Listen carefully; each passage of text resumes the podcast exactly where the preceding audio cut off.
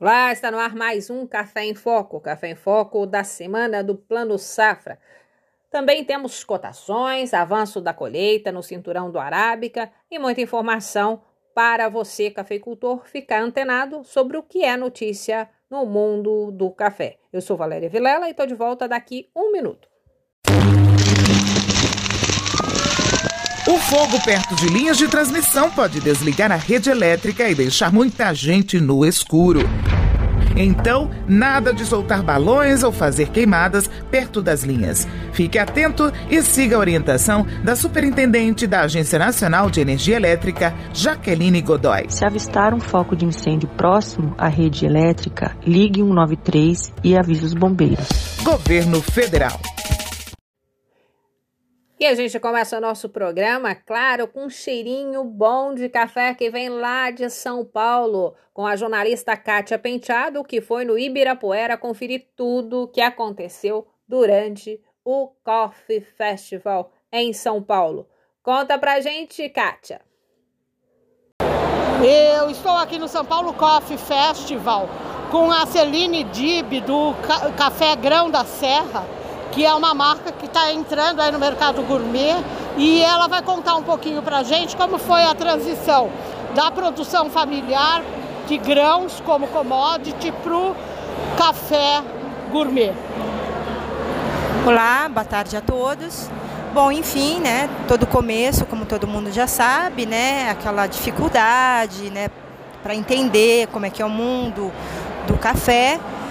Mas enfim, depois de tantos atropelos, acertos e erros, estamos aqui agora, né, com um grande orgulho, fazendo parte desse primeiro festival aqui do café internacional, uh, trazendo a nosso a nossa ao mercado, né, a nossa embalagem, o nosso café, o nosso produto, aqui o Grão da Serra. Estamos muito felizes, né? E, enfim, um grão, um café 100% arábica, e estamos aí e pretendemos participar de outros eventos pela frente e, e o ano que vem pretendemos estar aqui novamente participando. E como foi a evolução da, da, da produção de commodity para café gourmet? Bom, foi um estudo, precisamos, precisávamos elaborar assim. Contamos com uma equipe muito grande de profissionais extremamente especializados não foi algo assim do dia para a noite, demorou-se assim um, um, certo tempo, um ou dois, três anos, né? Não foi nada fácil, porque foi muito, como diz no começo, foi de acertos, erros e acertos, né? Até que nós chegamos no consenso, chegamos na nossa, no que nós queríamos da, do paladar, da qualidade, da embalagem, enfim, né? Todo um conjunto. Qual o diferencial do grão da serra? Ele é um café mais suave. Tá? É um café que a gente, você pode beber várias vezes. Não estou desmerecendo a outros cafés pelo, de jeito nenhum, mas é um café que você bebe com mais, uh, vamos dizer, é mais suave, é mais suave, né? Então você pode beber várias xícaras, que isso daí para mim me dá mais prazer. E né? a gente, você está colocando café no mercado, em Sim. que lojas, em que lugar? Por enquanto ele está no interior, né, Serra na, em Serra Negra e tem o nosso site, né, Café Grão da Serra, né, que uh, e logo logo pretendemos entrar aqui também em São Paulo. Tem alguns pontos em Campinas, né, em Bragança, Serra Negra, como eu já disse. E estamos Mas aí. Em lojas ou, em cafeteria? Loja, supermercado, cafeteria, ah. enfim. Pontos Qual que. Qual a produção de vocês hoje? Olha, duas mil sacas. Nós somos uma produção, vamos dizer assim, comparando a grandes produtores, eu acredito que nós somos assim, não sei dizer se somos pequenos, médios, não sei dizer. Mas estamos aí, né? Estamos Vocês começaram querendo... a produzir em 96, é e, isso? Aliás, meu, a fazenda foi, foi assim, é, começou tudo em 96, né? Meu pai, um grande, uh, vamos dizer, idealizador, ele adquiriu a fazenda, tudo, mas infelizmente veio a falecer em 2000 e nós demos continuidade. Estamos fazendo isso com todo orgulho, enfim. Maravilha! Bom, e é, a família tem também, é, tem, é também ligada à hotelaria, né? Então lá no, no, hotel agora só tem café Grão da Serra. Sim, sim. Quem estiver lá hospedado no Shelton Hotel, no Cordilheira, lá em Serra Negra, vai encontrar o nosso café, com certeza. Maravilha, obrigada, Celine, prazer. Muito obrigada, Kátia. Obrigada por trazer para a gente um, uma cafeicultora, né, Celine, lá de Serra Negra. Parabéns e obrigada por essas informações. É isso, cafeicultor. Quem se é, avança, né, quem aposta no empreendedorismo, tem colhido frutos. E essa, esse encontro que acontece em várias capitais do mundo e teve São Paulo como retomada, foi uma importante alavancagem nas vendas de café. Não só cafeterias estabelecidas, produtores já tradicionais com a sua marca, mas aqueles produtores que começaram aí durante a pandemia estiveram presentes. Eram filas gigantescas para se tomar café. Um abraço grande, Kate. Semana que vem a gente está te esperando aqui, hein? E vamos então agora com mais informações, com mais gente importante que está passando no Café em Foco.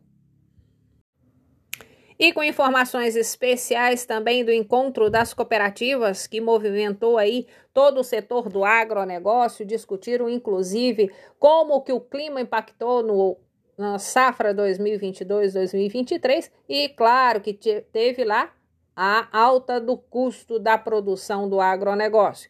E sobre esse encontro das cooperativas, quem traz as novidades é a jornalista Lilian Munhoz, que fez uma participação especial durante esta edição do Encontro das Cooperativas e traz as informações de quem viu de pertinho e conversou com os diretores das maiores cooperativas do agro brasileiro. Obrigada, Lilian.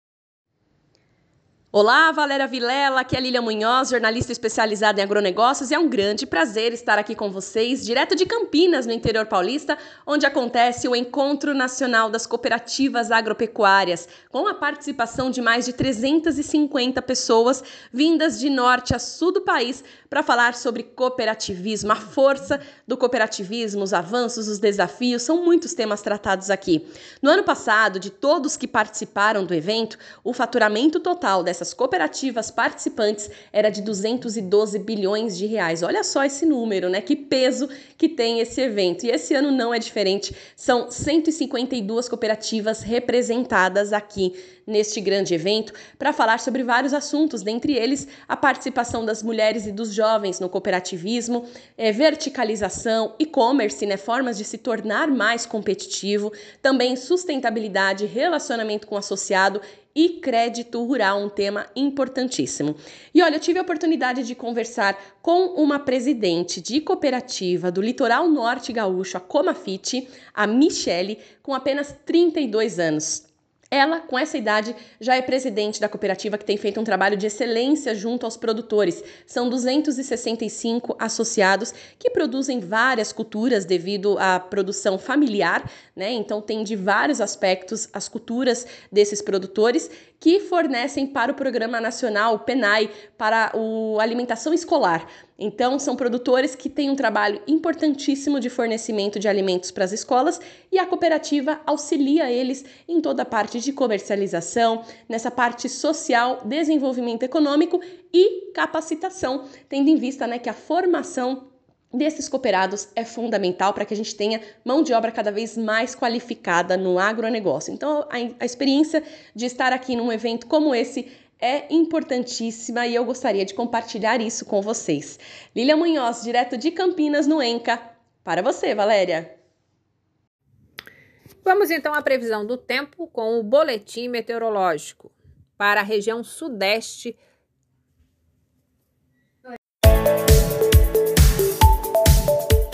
Boletim agrometeorológico. A previsão do tempo para o produtor rural. Previsão para os próximos dias na região sudeste. A formação de nuvens de chuva será impedida pela predominância de uma massa de ar seco que cobre praticamente toda a região. Essa previsão manterá a restrição de água ao milho segunda safra em enchimento de grãos, principalmente em Minas Gerais, onde a umidade no solo encontra-se mais baixa. Por outro lado, o tempo seco continuará favorecendo a maturação e a colheita da cana-de-açúcar e do café. A previsão agrometeorológica é para os dias 13 a 20 de junho de 2022. As informações do boletim são da Companhia Nacional de Abastecimento, a CONAB, e do Instituto Nacional de Meteorologia, o IMET, órgãos ligados ao Ministério da Agricultura, Pecuária e Abastecimento.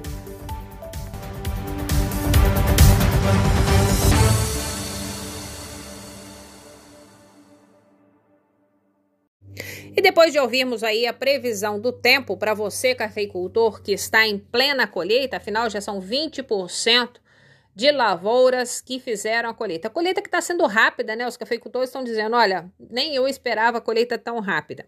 Temos aí o 4,5 sendo negociado esta semana, 1.319 em Guaxupé, 1.320 em Poços, 1.322 em Varginha. Preços esses praticados pelas principais cooperativas aqui do sul de Minas, que têm seus armazéns que dão garantia para os cafeicultores depositarem a sua safra. Não se esqueça, cafeicultor, na hora de guardar a sua safra, procure armazém de credibilidade. Pode ser um pouquinho mais burocrático, mas lá você tem certeza de que não vai perder a sua safra. Tipo 6 1.380 em Guaxupé, 1.340 em Poços, 1.390 em Varginha. Cereja descascado em Poços de Caldas foi comercializada a 1.455, em Guaxupé 1.455 também e em Varginha 1.450 no melhor preço. Temos aí então a cotação do café nesta semana. Já avançamos aí um pouco mais na colheita e começam a chegar mais café nos armazéns. Preço positivo, firme, mas por outro lado, o custo está muito alto. Os juros que foram anunciados aí pelo Plano Safra não contemplam como o agricultor precisava. É claro que a gente esperava juros mais altos, porque a taxa Selic está em torno aí de 13%, não viria algo diferente a não ser alta nos juros. Mas para o cafeicultor vai ser preciso fazer muita conta na hora é, de tomar algum tipo de financiamento ou empréstimo. É preciso estudar bastante e começar a fazer muita conta na ponta do lápis. Vamos ver o andamento aí do plano para os próximos dias, né? Vamos agora para um intervalinho e a gente volta com mais informações para você, cafeicultor. Mãe, você viu que reconheceram o fim da emergência da Covid-19? Vi, filha. Que o SUS saiu mais forte com mais de 500 bilhões de reais investidos e mais de 6 mil novos leitos? Aham. Uhum. E que foram distribuídos mais de 500 milhões de doses da vacina? Esqueceu que eu sou enfermeira, filha? Não só vi como apliquei muitas. E vamos continuar aplicando. O Brasil segue com mais saúde. E o governo federal continuará garantindo a vacinação para todos. Fique atento às doses de reforço e, em caso de sintomas, faça o teste. Ministério da Saúde, Governo Federal, Pátria Amada Brasil. O fogo perto de linhas de transmissão pode desligar a rede elétrica e deixar muita gente no escuro. Então, nada de soltar balões ou fazer queimadas perto das linhas. Fique atento e siga a orientação da Superintendente da Agência Nacional de Energia Elétrica, Jaqueline Godoy. Se avistar um foco de incêndio próximo à rede elétrica, ligue 193 e avise os bombeiros. Governo Federal. E o Sindicato Rural dos Trabalhadores de Muzambinho comemorou 50 anos o ano passado.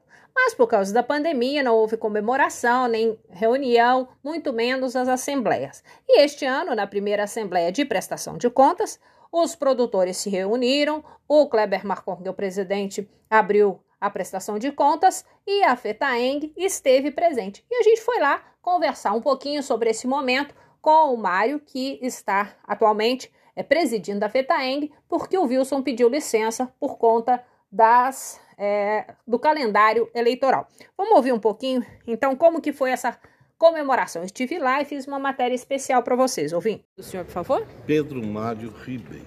Pedro Mário, hoje o senhor está aqui em Muzambinho numa assembleia do Sindicato dos Trabalhadores Rurais. Qual a importância para o produtor rural, principalmente aqui no sul de Minas, o produtor de café, estar sindicalizado? A primeira coisa que eu preciso te dizer é o seguinte: nós estamos numa assembleia que tem, vamos dizer assim, um tratamento especial. São 50 anos desse sindicato, são 50 anos de história de sindicalismo desse município. Sou dessa região. Estou presidente da FETAENG atual em função do afastamento do nosso presidente por força da lei eleitoral. Sou dessa, dessa região e conheço a história do Sindicato do Muzambinho. O Sindicato do Muzambinho, o Sindicato de Trabalhadores Rurais do Muzambinho, tem história no sul de Minas. Então, além da, da Assembleia, além da importância, além da busca das políticas públicas, tem a história que precisa ser resgatada e contada todos os dias, se for possível. Qual é a diferença? O senhor falou, é, nós que somos daqui sabemos a diferença, mas o que, que o senhor percebe no tratamento para o produtor rural do Sindicato de Muzambinho e de, outras, de outros sindicatos, além dos 50 anos? Não, não, não se trata da diferença, se trata do pioneirismo. Porque todos os sindicatos têm como objetivo a defesa e a promoção dos seus associados, dos seus agricultores familiares e dos seus trabalhadores rurais. Aqui em Muzambinho eu não coloco ah, esse diferente daquele. Eu coloco esse com uma história que precisa ser contada e que precisa ser cultivada e relembrada sempre. Obrigada. E qual é a dica para quem ainda não está sindicalizado? Bah, venha sindicalizar. O agricultor familiar tem uma casa chamada Sindicato do, dos Trabalhadores Rurais. Nesse caso de Muzambim, que é a casa dele, que é onde ele fica à vontade, que é onde ele tem é, as informações necessárias e aonde ele tem verdadeiramente gente brigando por políticas públicas e previdenciárias para os nossos agricultores familiares e para os nossos trabalhadores rurais. Parabéns, Muzambim, parabéns aos 50 anos do Sindicato do Muzambim. Olha que essa marca é uma marca muito precisa ser muito considerada no movimento sindical. É isso que a gente vai fazer. Fizemos por rádio, agora é para televisão. Ah. Senta de novo. Esse você vai ficar aí e você vai gravar pra mim aqui. Cadê o tripé? Vocês deixaram o tripé lá na frente.